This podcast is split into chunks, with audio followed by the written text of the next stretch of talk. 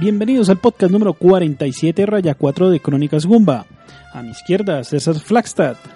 Mucho gusto para todos. A mi derecha, Víctor Dalos. Buenos días, tarde, noche, según nos escuchen. ¿Y quién les habla? Sergio Vargas Segan 81 como. No se me ocurre nada para decirle. en esta cuarta y última parte del podcast 47 eh, vamos a tratar de hacer el ejercicio inverso de lo que hicimos hace aproximadamente un mes, en el que hablamos de películas de Hollywood basadas en videojuegos. Pero en esta oportunidad vamos a hacer una mecánica algo diferente y vamos a hablar es de videojuegos basados en películas. Entonces los dejamos con algo de musiquita y ya regresamos.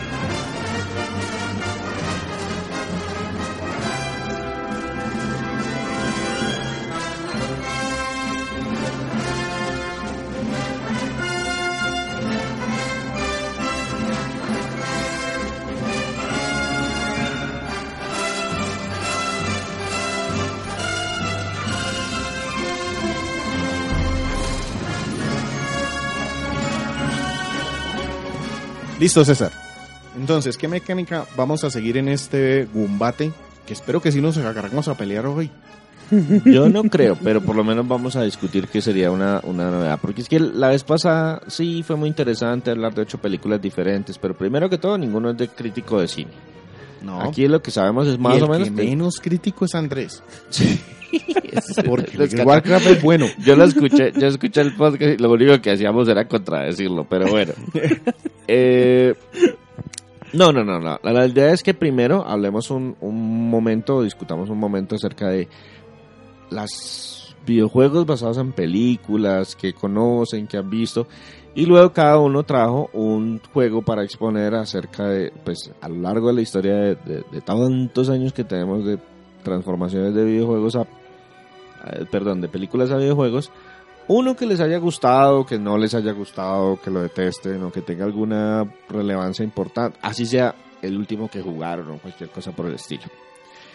Entonces, pues yo propongo que empecemos por el principio. Y el principio en este caso sería, ¿cuál creen ustedes que fue el primer juego Uy, no. basado oficialmente en una película de Hollywood? Uy, no. Porque yo, yo empecé, yo empecé en NES. Entonces ya perdí. Sí, ya perdimos el año. Sí, sí, sí. Según tengo entendido, creo que fue en español, ¿no? Porque no soy malo pronunciando cosas en inglés. Creo que fue Los Cazadores del Arca Perdida ¿De 2600? de, do- del Atari 2600. Casi, pero hay que devolvernos un poquito más. Varios juegos fueron inspirados, abro comillas, cierro comillas, en películas. De hecho, el- una de las primeras inspiraciones es un juego que se llama Dead Race, que salió para arcades en 1976 y que está, entre comillas, basado en Dead Race 2000, una película de 1975. Sí. Esos fueron los primeros inspirados, pero el primer ju- videojuego que oficialmente Con el nombre y todo. con el nombre, con licencia. Pagada entre- licencias y todo. pues, quién sabe qué tan pagadas licencias, pero por lo menos que tenía la marca y que sí fue aprobado por, por el que hizo la película, fue Mattel's Tron Deadly Disc, publicado en 1982. Cuénteme de qué película era esa. Tron. ¡Lo digo! No. Mattel's sí. Tron Ah. Deadly Disc, No le entendí. publicado en 1982 para era la pelea esa de los discos. publicado para, para Intellivision y ¿Pero en qué fecha? salió seis meses antes que la película. Uy, qué locura. Exactamente. O sea, teníamos el juego de algo que... Porque es que no era como ahora que nos mandan trailers un año antes y No, teasers. no, y aquí no. de pronto, de pronto teníamos el tráiler seis meses antes de la película y eso. Porque Sí, sí, fue a sí, finales de los 70 a principios de los 80 que empezó a nacer ese tema, el blockbuster de la película del verano que se va a Ujú. traer toda la taquilla. Antes eso no existía.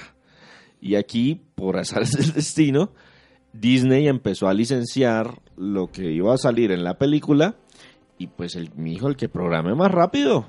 Y los tiempos de desarrollo en la época del Atari 2600, de, de ese Intellivision, ColecoVision, del 82, en que tenemos el videojuego antes de las películas.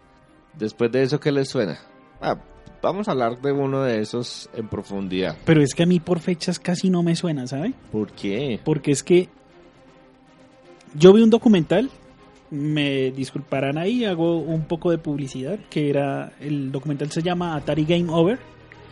Ahí dieron unas fechas un poquito exactas y según tengo entendido, E.T. salió en diciembre del 82. Tres. ¿De qué año es la película de E.T.? Se los pongo en esos No, yo no. 82, De 82, Sí. de verano del 82. verano del 82. O sea que el juego máximo tuvo que haber salido en diciembre del 82. Sí, por eso. Correcto.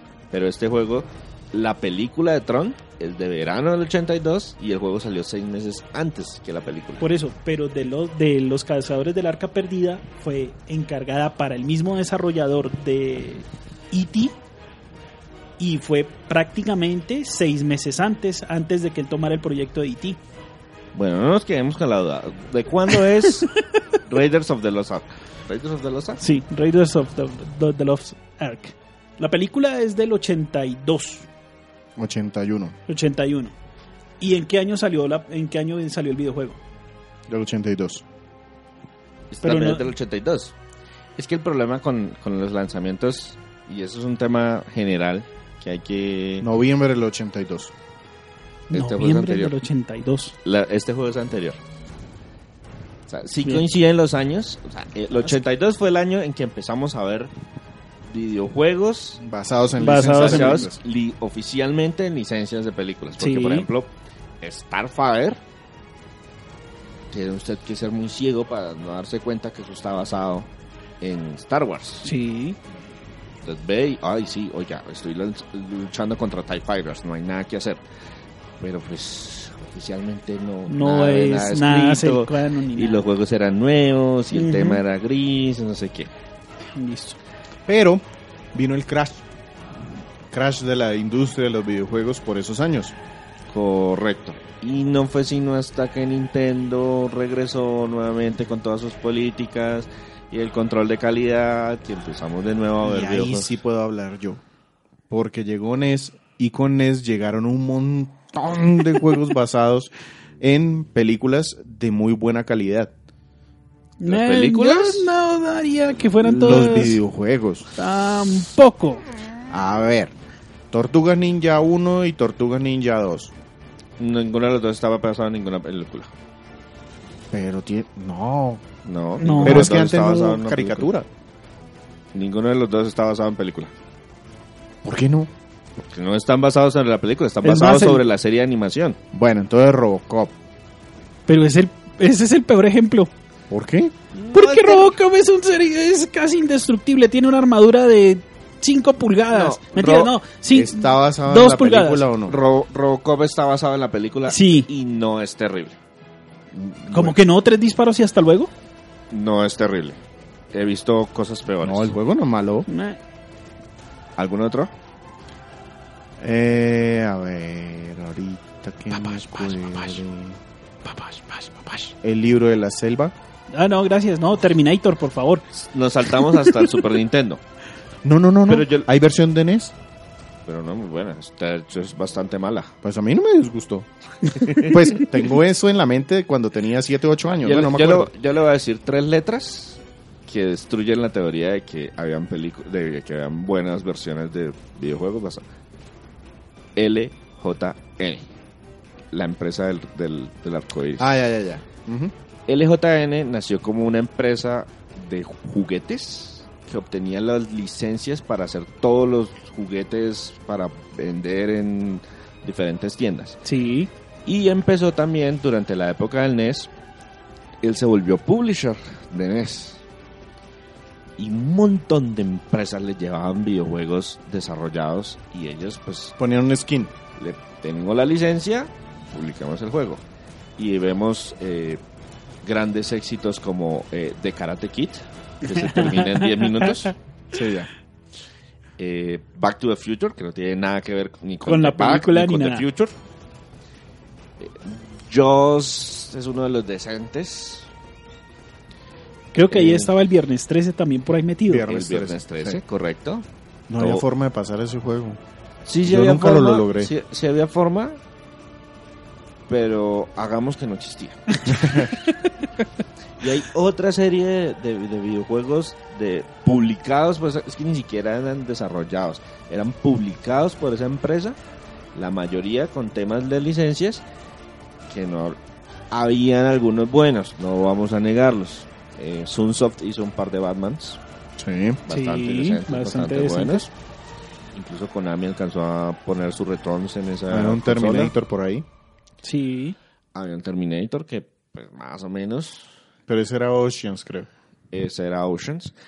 El tema es que videojuegos y películas, películas y videojuegos, calidad no es el factor común. Y En NES. En de ahí en adelante. Pero No, ¿y no, es que ni siquiera de ahí en adelante. licencias Todo de ahí para animadas? atrás. Ah, licencias animadas, películas. Aladdin. El Rey León. No, el Rey León no era bueno. Ay, era muy bueno. No, estaba bien Sola- animado, pero no era solamente muy el, bueno. el de, el de computador. Sí, exacto. La versión El- de computador era, era la más muy decente. Qué mal gusto tienen ustedes.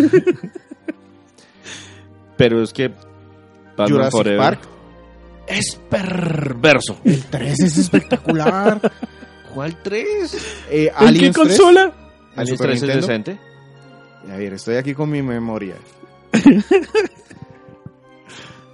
Mm, True Lies. Es malo. No. Para los que no saben qué es True Lies, es una película de Arnold Schwarzenegger y una señora que ya se me olvidó el nombre, pero en los 70s y 80s era muy famosa. Había otro Robocop. En Super. Había un Robocop vs Terminator, pero eso no era película. Depredador. Alien vs Depredador, que era un beat'em up, que era terrible. A ver, a ver. No, creo que era eh, el Batman de Tim El Burton en la Super Nintendo estaba 2. muy bueno. El Batman Returns, era Returns. decente de Ujú. Konami, Mm, porque también está el Forever, que es terriblemente ah, malo. ese sí es muy malo. Hasta la película. No, perdón. ¿Es el Forever? Sí, el Forever. Sí, el correcto. Forever, el, el del el del acertijo. El del acertijo, sí, Ese que era era... terrible. Pero es que la película en la que se basa le hizo justicia. a ver, a ver. Había una película que se llama, bueno, todavía la, pro- la, la pasan por TCM, que es Congo. Sí, y el y juego es era bastante... muy bueno. El juego era, el juego es bastante bueno. Casi ¿Víctor sí se vio Congo? Sí. Casi todos eran plataformas. Es más, hasta salió, es más, recuerdo hasta un videojuego, ese no lo Indiana vi. Jones. Eh, sí, ese lo vi en un... Las, de- en- las tres de Star Wars. Son Sí, buenos. Son buenos, son buenos juegos, son buenos juegos. Pero digamos que esa fue como la época dorada, sin ser muy buena que digamos, de los videojuegos basados en películas. pero casi todos eran de lo mismo, ¿no? Si no eran beat'em ups, eran plataformas. Pero es que también Y- era el producto y- de su época, no había mucho más. sí, sí, sí. Sí. Y luego volvimos a caer en picada. Sí. Y en pica hasta el fondo.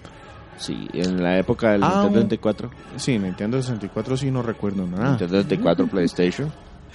De PlayStation, sí. En Nintendo 64, hágame el favor, GoldenEye.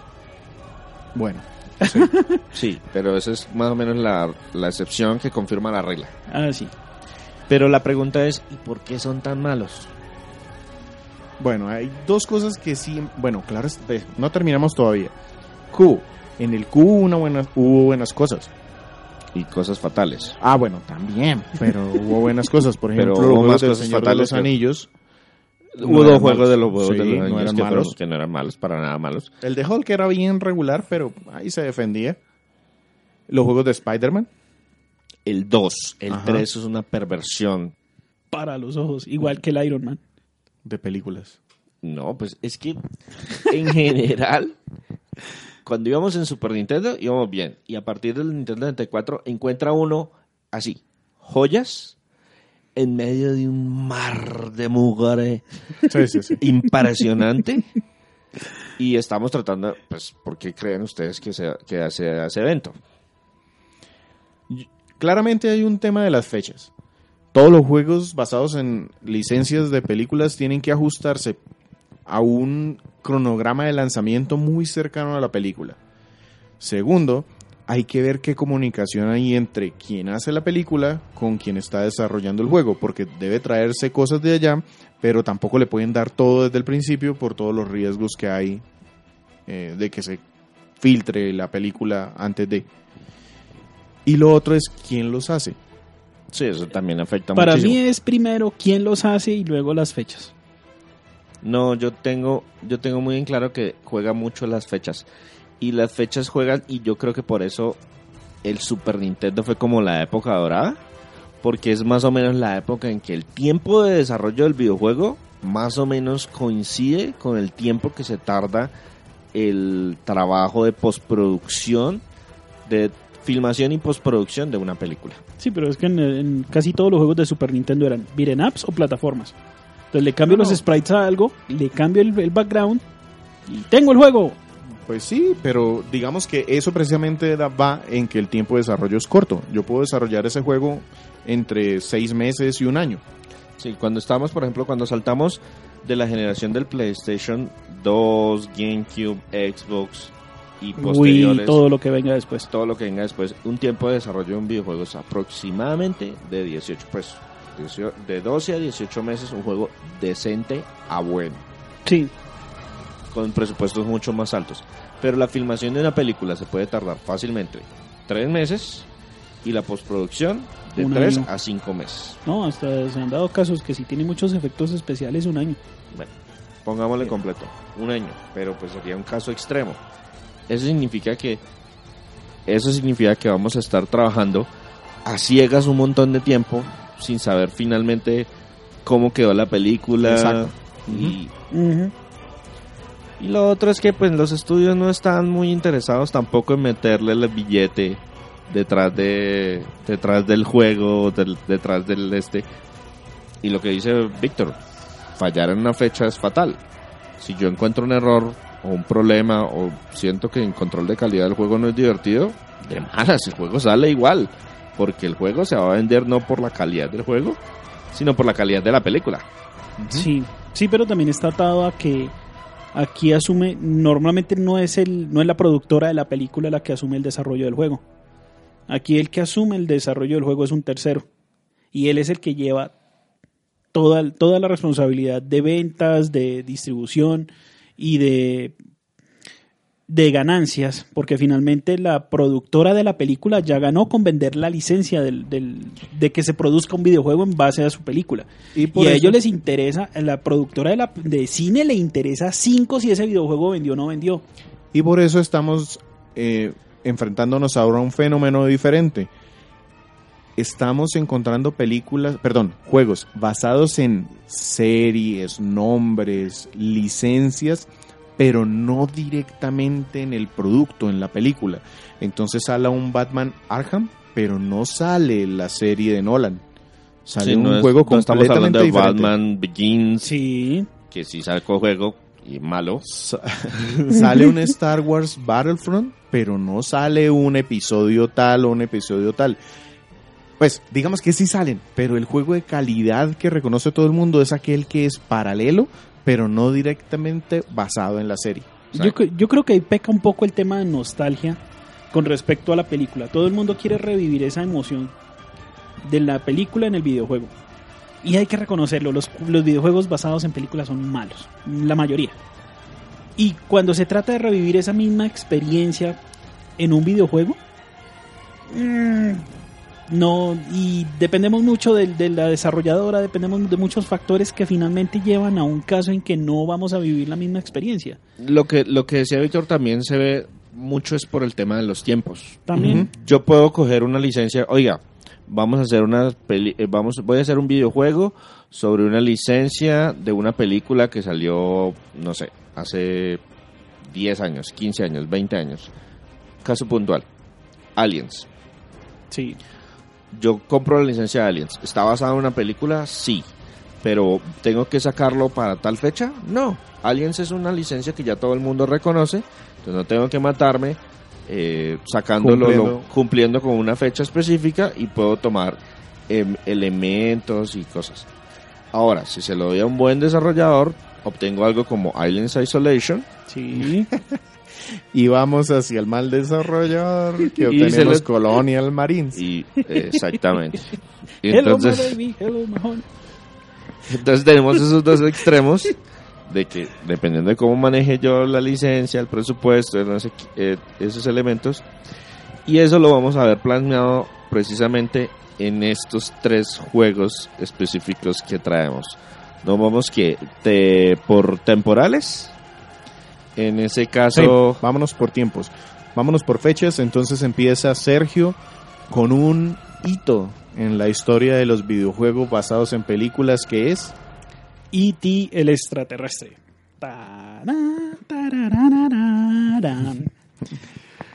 Welcome,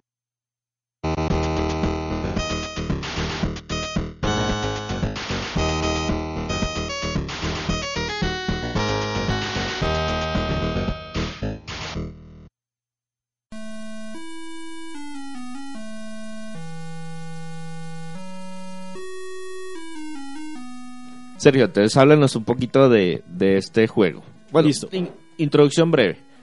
¿En qué año sale la película y en qué año sale el juego? Nada más. Listo. La película es una producción de Steven Spielberg y Fox. Salió en. Fue un blockbuster de verano del 82. Cuando era nuevecito ese tema de los... Exactamente, es un jue- eh, fue una película que marcó un antes y un después en el en incluir niños en películas.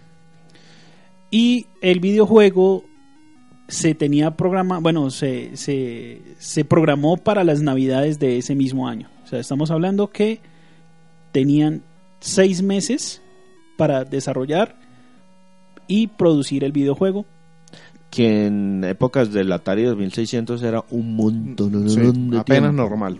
Porque normalmente los desarrollos de para esa consola se tardaban aproximadamente tres meses. Eh, mm, bueno, ya, ya entramos ya a, luego a, hablar un poquito del tema. Para, para entender un poquito lo, lo que pasó con, con este videojuego es, este juego tiene una mala fama y es de esa mala fama que se va dando con el tiempo, ¿no? Es, un, eh, es algo que fue un hito en ese momento, pero por la misma industria y por el mismo voz a voz y por el mismo por el mismo pasar del tiempo se creó como una falsa verdad con respecto a este videojuego Y T fue el responsable de que la industria De de, los videojuegos, videojuegos. hiciera crash. Exacto es una super simplificación de un tema que es bastante complejo, pero pues si se lo podemos poner a un chivo expiatorio, genial. exactamente entonces el juego como tal está basado en lo que es la película tenemos a E.T. tenemos eh, unos escenarios que son la ciudad el bosque Estamos hablando de Atari 2600, Exacto. en donde una ciudad se representa con un fondo de color verde o Azul. gris o azul.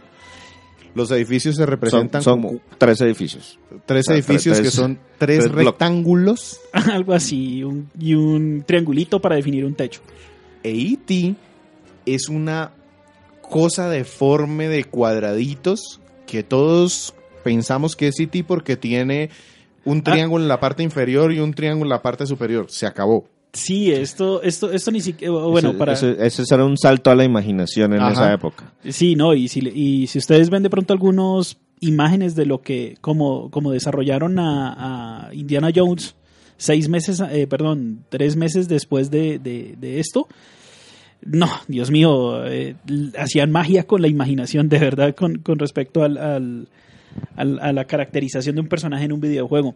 Entonces, eh, tenemos, el, tenemos la historia, tenemos los personajes, pero falló estrepitosamente este juego, no en su juego, eh, falló en una parte en la jugabilidad y falló en cómo se lo vendieron a la gente. Se lo vendieron a la gente como la experiencia después de la película. Y la gente lo compró así. Entonces, la, estamos hablando de que fue una película que inmediato se volvió un clásico en Estados Unidos.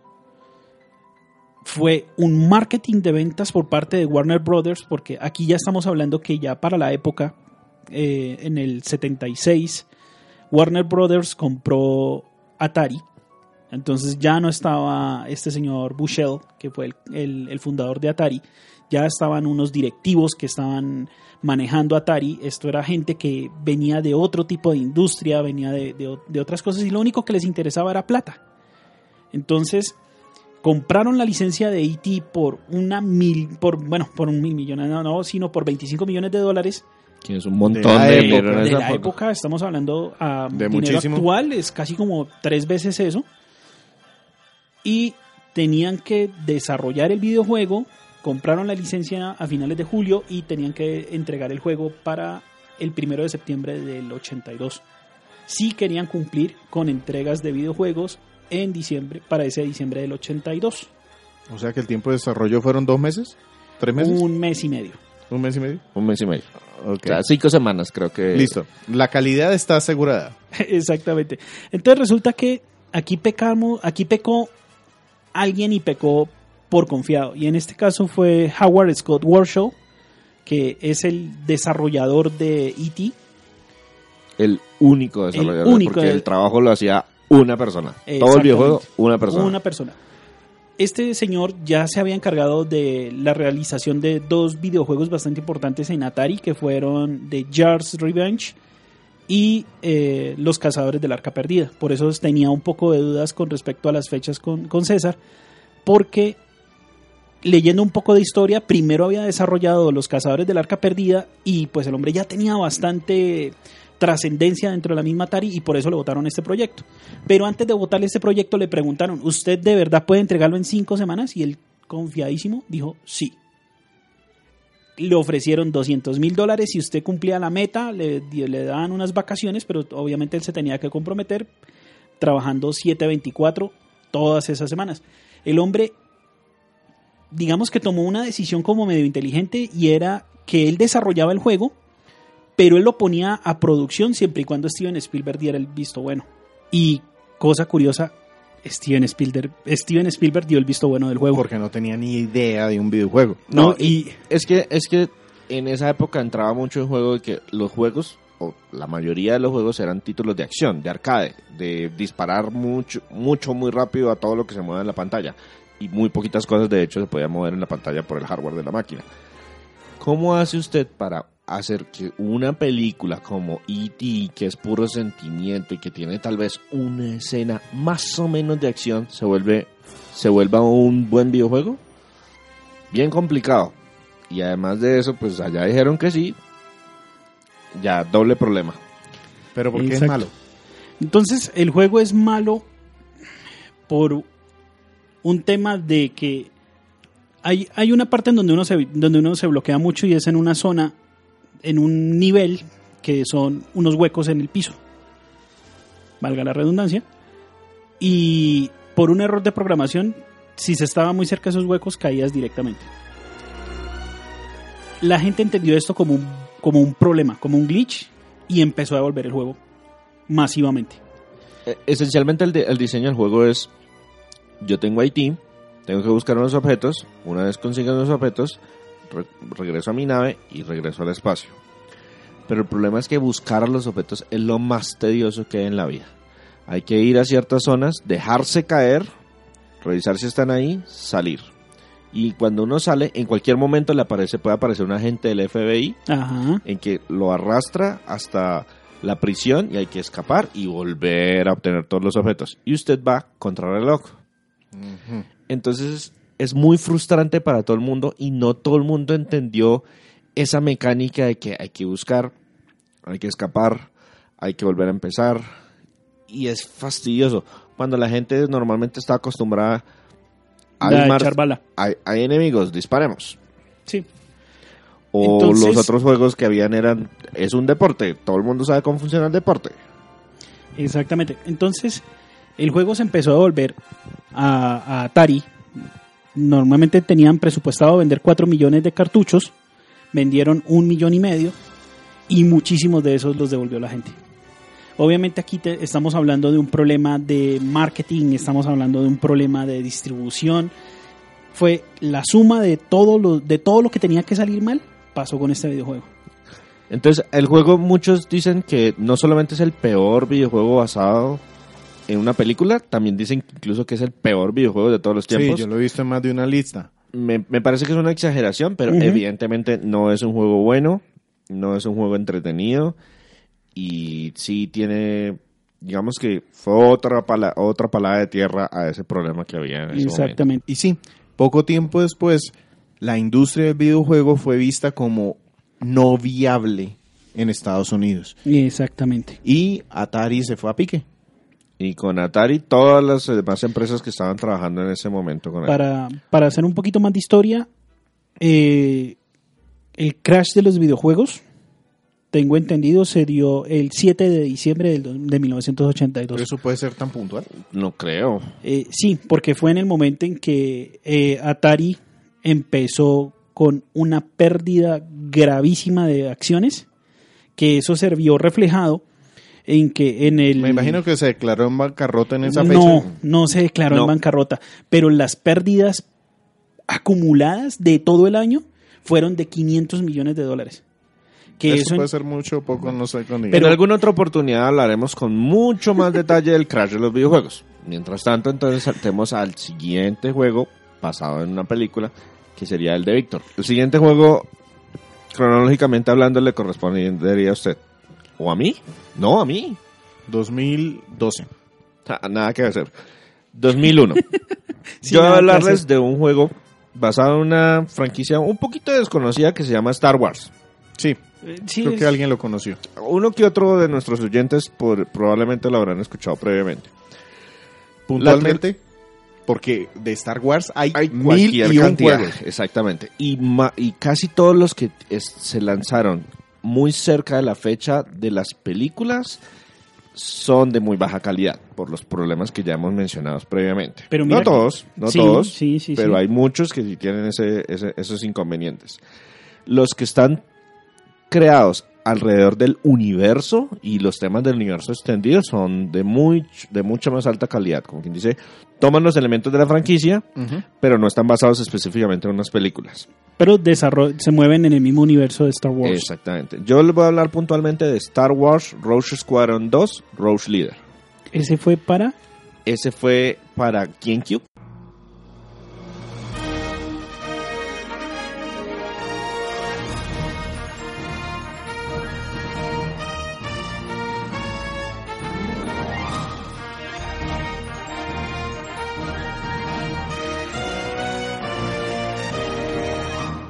Star Wars, eh, este fue un título de lanzamiento del GameCube, publicado el 18 de noviembre del 2001 y está basado en la primera trilogía de Star Wars. Pero hizo muchas cosas bien. ¿Qué consolas? GameCube. ¿Solamente? Sí, es exclusivo. ¡Y qué bueno! Yo lo tengo. Y es muy bueno. Es ¿Quién lo- muy quién- bueno. ¿Quién lo desarrolló? Fue desarrollado por Factor 5, Factor 5, Ok. y publicado por LucasArts en Estados Unidos. Ah, ok, o sea, lleva el, público. lleva el sello de calidad de Lucas. Bien. Pues de hecho, ellos eran los dueños de la licencia en, en ese punto. Es un juego de disparos en naves que toma elementos de las batallas más memorables de la primera trilogía de Star Wars. O sea, aquí encontramos la batalla sobre Hood, Hood. La destrucción de la primera estrella de la muerte, eh, la sí. destrucción de la segunda estrella de la muerte. Mire, La- tocaba ponerle cables a las patas de los AT-AT. ¡Ya! ¡Ganamos! Porque lo hicieron bien. Y solamente se le ocurrió a Luke. Y uno de, las, uno de los puntos fuertes del juego es que no trató de hacer de todo. Porque ese es uno de los problemas que tienen muchos, Sí. de- muchos videojuegos de las películas. De Y hecho, es en que- Nintendo 64, un juego que reseñó César, trató de incluir que si naves, que si carros, que si plataformas, que si investigación y eso sufre, problemitas. sufre porque no pueden hacerle un muy buen control de calidad a todos los aspectos. Mientras que en ese se concentraron, no, vamos a manejar el tema de las naves. Ok. Solo exclusivamente de las naves, las batallas con naves. Esto es Star Wars. Guerra y en las, y en las estrellas. Perfecto. Todo nos cuadra a la perfección. Los todo está muy bien ambientado. El juego salió muchísimo después de las películas. Estamos hablando de que las películas, la primera trilogía es del 77, 88, 80 y 83. Sí. Que unas revisiones a, a mediados de los 90. Que no cuentan, pero gracias. Pero existen. Que los re- relanzó, por así decirlo, la franquicia y se hizo antes de, de que apareciera la nueva trilogía. Que La nueva trilogía eh, ya había salido la primera película cuando esta se lanzó. Sí, de Y- New Hope. A New Ho- no, Eh, No, perdón, no, amenaza no. fantasma. la, la amenaza fantasma. Y el juego, muy inteligentemente, lo único que hizo fue agregar alguno de esos vehículos, pero como elementos adicionales. O sea, no nos dañemos el canon, no tratemos de inventar batallas nuevas ni cosas extrañas, sino, oiga, estos vehículos que son de la nueva trilogía también los vamos a poder aquí como vehículos alternos. El juego eh, maneja un- unos controles excelentes, el manejo de la tecnología es espectacular. Es que ese es el tema. Como juego de naves, así no tenga la licencia de Star Wars, funciona. Porque lo que debes hacer es, en algunas ocasiones, derribar blancos aéreos. En otras ocasiones, buscar blancos en tierra. En otras ocasiones, eh, eh, pasar por es- espacios estrechos, volando lo más pegado que puedas. Como juego de naves, el control es hermoso. O sea, no tengo otra forma Te- de decirlo. Técnicamente el juego es botaba cualquier cantidad de polígonos, la consola era nuevecita en ese momento, utilizaba múltiples filtros eh, visuales, eh, cualquier cantidad de juegos, el sonido es espectacular, es el primer videojuego que me tocó conectar al equipo de sonido de mi casa aparte, eso me tocó desarmar prácticamente la habitación de mis papás, que era donde estaba el equipo de sonido, para poder escuchar el sonido eh, surround que traía el juego, que es espectacular. Ellos recontrataron actores de las películas para que hicieran eh, Frases. voz- frases adicionales para que aparecieran dentro del juego. Y lo que hicieron no fue, no fue tratar de coger las películas y volverlas una, un videojuego, sino coger elementos que funcionaban dentro de su videojuego, de la película, contar lo que todo el mundo conoce y expandir algunas cosas que solamente se mencionan. Por ejemplo, en la, en la tercera película mencionan que, oh, y nos costó mucho trabajo conseguir estos documentos. Ah, bueno, entonces vamos a mostrarles en, una, en un mundo cómo nosotros decimos que esos documentos se, se, se consiguieron. Otro elemento que me parece súper, súper importante y que curiosamente muchos videojuegos basados en películas fallan es que usaron la música de las películas. Y me parece que eso es indispensable a las, en las adaptaciones. Muchos, uno diría, eso, eso es obvio, pero hay muchos videojuegos basados en películas que no lo usa. que no utilizan ni siquiera la música característica de, las, de, la, de, la, de, la, de la cinta. Y en este caso lo utilizaron. Incluso aquí en los menús utilizaron fragmentos de los videos de las películas originales como para darle mayor sensación de, de Multimedia. inmersión, de multimedia a todo el asunto. Súper. Ese fue el juego que yo escogí. Es, me parece que es un excelente juego basado en películas. Perfecto. Y cerramos con el de Víctor.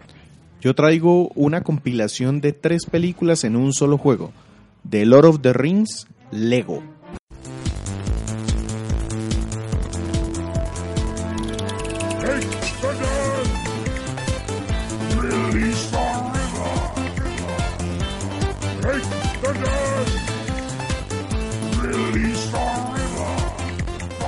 Entonces, este juego, para quienes no conozcan The Lord of the Rings o El Señor de los Anillos, son unos libros escritos por allá en los 70s a los que se les sacaron unas Desde antes, 70 Bueno, ok. 50. A los que se Ah, sí, señor, después de la Segunda Guerra Mundial. A los que se les sacaron unas películas bastante famosas Sí. Por allá en los 2000 2001, 2002, 2003, Ya se siente una vieja. dirigidas Ya por Peter prácticamente Ja- van a sacar cédula de esas películas. dirigidas por Peter Jackson y distribuidas por New Line Cinema. Sí. El juego salió 10 años después, 2012, y agrupó las tres películas y le dio el tratamiento Lego. Para quienes no tengan mucho contacto con estos juegos, los juegos Lego se encarga de tomar franquicias muy famosas de películas, de cómics, de an- anime. De lo que sea. Sí, Menos anime. libros, lo que sea. y los convierte en juegos cómicos que toman elementos del universo o incluso toman la misma, si es una película, la misma película, escena por escena, pero le mete sus bromas, chascarrillos y los ambienta como si fueran los bloquecitos de construcción de Lego. Y son muy amigables para los jugadores pequeños, la familia. Hasta un jugador experimentado también. Si quieren. Y este juego tiene una particularidad. Salió en prácticamente todo lo que tuviera pantalla en esa época del 2012. DS, 3DS, Vita, en computadora, en Wii, PlayStation 3, Xbox, en, en Apple. Que en Apple sale uno cada año y esto. Pero, Pero pasó. Entonces, pero, pero ¿y qué tal el juego? A ver. El juego sigue la historia desde El Señor de los Anillos, la Hermandad del Anillo, hasta el final en el Retorno del Rey. Aquí nos guiamos es según el guion de Peter Jackson de... Basado Sí. en la película. Basado en la película. Totalmente película. basado en la película y los personajes que aparecen son los de las películas. Toma muchísimas escenas y las mete como capítulos, es decir, cada la primera película tiene cuatro o cinco partes, entonces son como capítulos en donde nos muestra un cortico de la película y luego nos deja jugando o en algún espacio libre, como si fuese un mundo abierto, Sí. o nos ponen un espacio cerrado, un pasillo en donde te- debemos cumplir alguna misión. Por ejemplo, recolectar X cantidad de elementos y llevarlos a un punto determinado para que se nos abra el camino para llegar a otro lado. De hecho, los juegos de Lego normalmente son así. Tienen algún espacio en donde hay algún combate, entonces nos llegan muchos enemigos y tenemos que cambiar de personajes, que eso es otro punto importante de este juego, que si Sam o que Aragorn o que Legolas o que Gimli, y dependiendo de las herramientas que tenga, podemos ir avanzando en el juego. La ¿Cómo? pelea, ¿cómo se da? El combate. Botonazos. Botazos. Un botón para pegar con el arma que tengas, otro botón Binera. para saltar. Más o menos. Ah, lo Lego. Ahora, si el juego que trajo Sergio era malo, evidentemente, y el juego que trajo César es bueno, también muy claramente, este juego es bueno y es malo dependiendo de la consola en la que salió. Los No es consistente. exacto. no, para nada. ¿Por qué? Todos tienen más o menos la premisa que les comentaba en este momento. Pero dependiendo de la consola, si era de sobremesa, entonces había espacios abiertos grandes. Pero si era consola portátil, era un fotograma, o sea, un, un, un fondo prerenderizado en el que nos movíamos muy limitadamente. Si en uno teníamos que combatir contra mil orcos, aquí nos aparecen dos tontos, se mueren y luego otros dos se mueren y luego otros dos. La versión que yo jugué fue la de 3DS, que para redondear tiene una calificación de 60. No es tan malo. La Sí, de no Vita terrible, tuvo pero- 40. ¿Por qué si Vita es mucho mejor, es mucho más máquina? Porque cogieron la de 3DS y la pasaron allá. En lugar de coger la de consola y bajar la Vita. Entonces, Bien, bien si hecho, te, Play. te trajiste bien la hecho. peor versión posible para que se vea peor en una pantalla que te deja ver todos los errores que tenía. Ni la resolución la ajustaron. Entonces, pues claro, si tienes un Vita, tienes que, tienes que castigar eso. La de Wii, por ejemplo, tuvo una calificación de, calificación de 85 Súper bueno. porque tenía muchísimo tiempo para jugar, mucha historia, un espacio abierto consistente y la de Xbox 360 y PlayStation 3 estuvieron alrededor de 82, 83, Súper muy bueno. pegados. Son buenos. Son, son- Además que la calidad gráfica, recuerdo, Los juegos en buena. general, nosotros ya hicimos la reseña de uno, de Lego Star Wars, Ajá. que está basada en la... Primera trilogía. mm, bueno, en la... Pucha, eso es bien enredado. En los episodios 1, 2 y 3 de la, de la película, Primera trilogía. que fue el primer juego que arrancó toda esta función de, de, de Lego. Y Lego hace las cosas relativamente bien. Lo que pasa es que ellos basan las, los videojuegos en las películas y lo que hacen es parodiarse a sí mismos. Ese fue el otro pro- problema. problema. En las versiones de consola, Sí. las parodias eran gráficas, es decir, tú veías que en la película ellos animaban con Legos la historia y hacían muchas bromas visuales. Slap, eh, slapstick slaps, Slapstick Joke. slapstick jokes. Entonces, había un montón de cosas que eran una, un jueguito de palabras, o se caía, o el pastelazo. En las versiones de consola no, se, limita, se limitaron. ¿Consola a- o portátiles? de- perdón, en, la en las versiones de portátiles se limitaron a traer las imágenes de la película y todas estas bromas las cortamos. Entonces, Así, nos quedamos Eh, mi con un juego aburrido, en don, o sea, un juego con una mecánica muy simple, en donde ni siquiera tengo las bromas disponibles para verlas bien. bien hecho, Lego. Eh, por eso este juego no es ni bueno ni malo. Y este es Depende el caso, y este es el caso en que tenemos la, tenemos la idea, tenemos todas las, las, las partes para hacer el juego bien, pero tenemos una dependencia del desarrollador porque el, el desarrollador, según las limitantes que tenga, hace una cosa o hace la otra. Este es como el caso intermedio.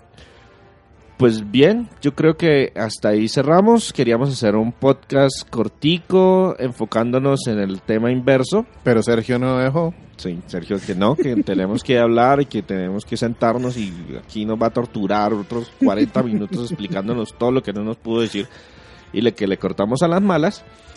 Pero ahí hay una pequeña referencia de videojuegos basados en películas. En alguna otra oportunidad seguramente volveremos a tomar el tema. Hay muchísima tela de cortar. Muchos Hemos jugado muchos videojuegos. Tenemos a Víctor encargado de jugar todos los títulos de, de- de LJN de aquí al año entrante para que podamos convencerlo de que sí, esos juegos eran todos malos. Y pues hay muchísimo eh, que discutir. Yo creo que con esto cerramos. Sergio, si nos ayudas, ¿en dónde nos encuentran? Nos pueden conseguir en Twitter, arroba Crónicas Gumba. También en nuestro Facebook fanpage, www.facebook.com slash Crónicas Gumba. Nuestra página de internet, www.crónicasgumba.com. Nuestro podcast lo pueden conseguir en iBooks, iTunes y TuneIn Radio. también nues- y el podcast también lo pueden conseguir en nuestra página de internet. Perfecto. Dentro de una Una semana, semana. Empieza nuestro podcast conmemorativo o de celebración porque ya cumplimos cuatro años con este proyecto y empezamos el quinto. ¿Hay algo especial en mente? Tenemos un par de ideas o algo con... Vamos a trabajar una retrospectiva similar a lo que hicimos el año pasado, pero más corticas. Perfecto. Entonces espérenos dentro de un año y aceptamos Un año no, una semana no más. y aceptamos regalos. Al menos felicitaciones. Hasta luego. Hasta luego. Bye.